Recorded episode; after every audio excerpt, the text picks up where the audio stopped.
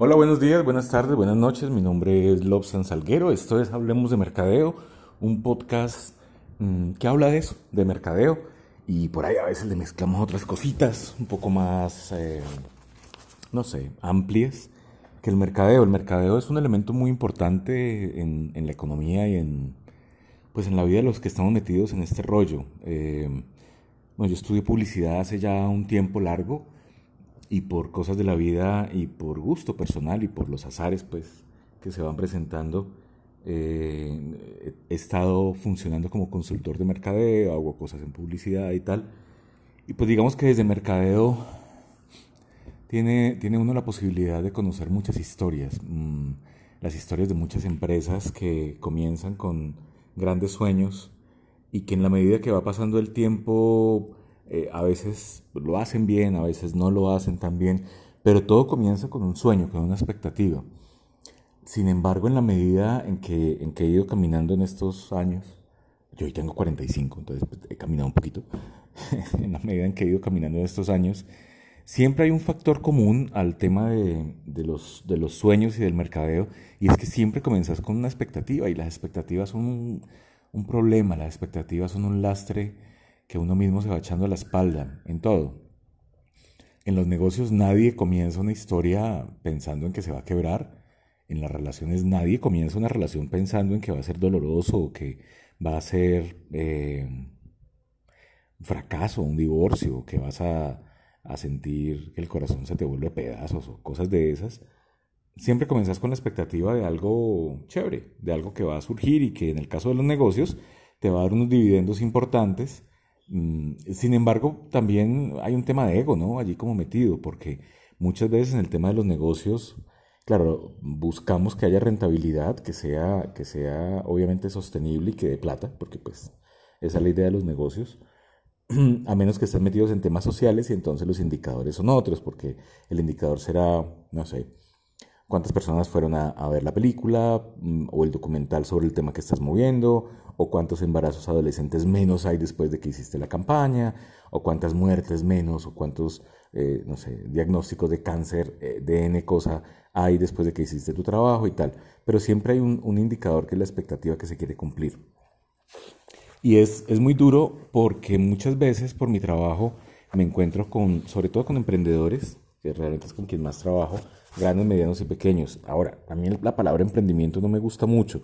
Yo prefiero hablar de empresarios, porque tampoco soñadores, porque ya es el otro lado del arco iris. Yo creo que son más empresarios, son empresarios chiquitos eh, que están dándole al tema. Y a veces uno se sienta con los empresarios y, y uno dice, pero ¿cómo han logrado sobrevivir y sacar las cosas adelante si realmente están absolutamente perdidos? No tienen idea de muchas cosas que uno ve que otros sí lo tienen o que el libro te dice que sí lo tiene.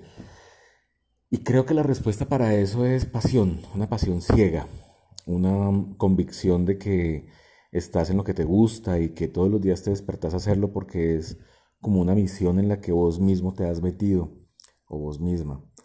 Em, y creo que eso hace que perdamos de vista eh, muchas cosas que se supone que son estructurales. Luego uno ve los empresarios que ya después de que arrancan y se pegan las estrelladas o se quiebran, pierden plata, le quedan debiendo a toda la familia, ponen en juego incluso la tranquilidad mental propia y la salud.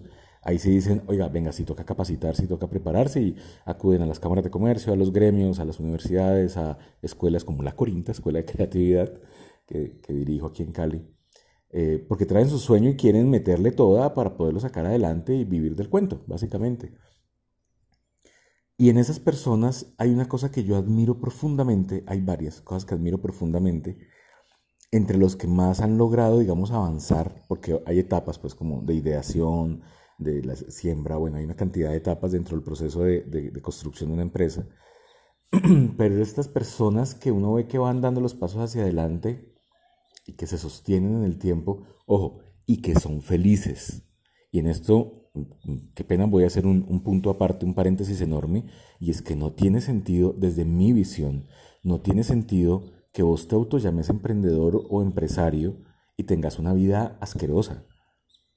Disculpen la expresión, pero una vida de mierda. O sea, ¿hasta qué punto realmente vale la pena que durmas cuatro horas pensando en las deudas, en los empleados, en el que dirán si te retiras, solamente por tener la chapa, la etiqueta de que sos empresario. Ahí sí me da una pena, pero eso creo yo que es, no sé, no sé, yo creo que, que, uno, pues, debería tener otras, otras prioridades de vida, ¿no? Como, no sé, la, la, la, felicidad. ¿A qué me voy con esto? No le estoy diciendo que, que renuncie a su sueño, ni que bla, bla, y que caiga y cierre y empleese, porque no, no voy necesariamente a eso. Lo que le estoy diciendo es que no todo el mundo tiene que ser emprendedor, ni todo el mundo tiene que ser empresario. Eh, también hay artesanos que se em, emplean con empresas y en las noches trabajan en lo que les gusta, no por plata, sino por el placer de construir cosas. Hay escritores que eh, después de que salen de trabajar o en el almuerzo escriben eh, y sostienen su historia con un empleo que, pues un empleo de mierda, un empleo asqueroso, pero les permite ir creciendo en su, en su técnica y en su proceso de escritura o de hacer películas o de hacer fotos no necesariamente tienes que ser un emprendedor a tiempo completo para ser una persona valiosa en lo que estás haciendo, en tu sueño. Los sueños tienen etapas y los procesos de las empresas tienen etapas. Entonces, por favor, por favor, en serio, no se quemen la vida por el que dirán, no se quemen la vida simplemente porque quieren eh, eh, que, que, sus amigos o su familia mm, digan que es que, que chimba la vida que tenés porque tenés una empresa. Creo yo que no es el camino.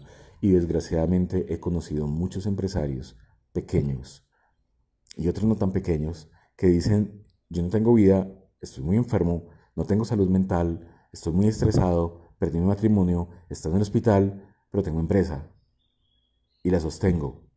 No sé, creo que es un punto para reevaluar y para pensar. Punto aparte. Entonces, eh, qué pena pues la densidad. A propósito, hoy es domingo, algo de junio, creo que es 8, mm, algo así, si no estoy mal, 8 o 9 de junio. Y estoy aquí en Cali. Entonces por allá van a escuchar como, esta es la magia del podcast. No, no les extrañe que ahorita pase un vecino vendiendo mazamorra o pase el señor que vende las escobas o los perros que hay afuera o la perrita que tengo aquí en mi casa. No, no, no les extrañe eso, por favor. Esta vaina es lo más natural posible como deben ser los podcasts, creo yo. Entonces, eh, hace un par de años, hace cuatro años, en un viaje largo que hice por temas de trabajo, por temas académicos, yo soy profesor hace 14 años, 15 años, eh, me compré un librito de viaje, como me parecía que era importante tener un librito que me fuera acompañando eh, en todo el proceso, a pesar de que leo mucho en, en la tableta o en el celular, por Google Playbooks, me encanta, ahí sincronizo todos los libros que puedo y me van acompañando por temas de peso y de comodidad. Pero este librito lo compré en físico, se llama Creatividad SA y lo escribió Ed Catmull, que fue presidente de Pixar Animation y Disney Animation. y les quiero compartir algo que está dentro del libro y que creo que es muy importante. Estamos en una sociedad que nos ha formado para el éxito Estamos en una sociedad que nos ha eh, generado alergia al fracaso, a las malas notas, a, las pérdidas amorosas, a, las pérdidas intelectuales, académicas. Esa gente que llega hasta séptimo, octavo semestre y dice, no, no puedo, no, quiero seguir con esto, me quiero dedicar a otra cosa. Eh, y que va ahí frente a los papás y les dice, muchas gracias, pero no quiero seguir con la carrera, realmente yo quiero estudiar lo que sea otra cosa. Eh, o que termina, porque he visto también, mucha gente que termina su carrera le entrega el diploma al papá y dice, ahora sí voy a estudiar lo que quiero. Papá, tu diploma. Mamá, tu diploma. Siéntanse satisfechos, ahora voy a ir a estudiar, no sé, lo que sea en tal universidad y muchas gracias. Eh, y eso me parece muy triste, muy, muy triste, porque finalmente si, si trabajamos únicamente para la para la apariencia, para el que dirán, para la tranquilidad del otro, va a llegar un momento en que nos enfrentamos al espejo y de pronto lo que nos va a decir el espejo no va a ser tan bonito, pero bueno. En la página 129 del libro, me permito leer textualmente, para la mayoría de nosotros los fallos vienen con un equipaje, con mucho equipaje, y creo que eso se remonta a nuestra época escolar. Desde una edad muy temprana se nos ha inculcado el siguiente mensaje, el fallo es malo, el fallo significa que no has podido, que no has estudiado ni te has preparado. El fallo significa que has sido vago o peor aún, que no eres lo suficientemente inteligente. Por lo tanto, el fallo es algo de lo que hay que avergonzarse. Esta percepción se transmite a la edad adulta, incluso en personas que han aprendido a repetir como un loro los conocidos argumentos sobre la parte positiva del fallo. ¿Cuántos artículos ha leído usted sobre este tema? Y sin embargo, aunque asientan con la cabeza muchos lectores de esos artículos, siguen teniendo la misma reacción emocional que cuando eran niños. No pueden evitarlo. Esa temprana experiencia de vergüenza está demasiado arraigada para borrarla. Continuamente veo en mi trabajo a personas que se resisten y rechazan el fallo y tratan con todas sus fuerzas de evitarlo, porque independientemente de lo que digamos, los errores te hacen sentir incómodo. Existe una relación visceral frente al fallo porque hace daño. Página 129, Creatividad SA.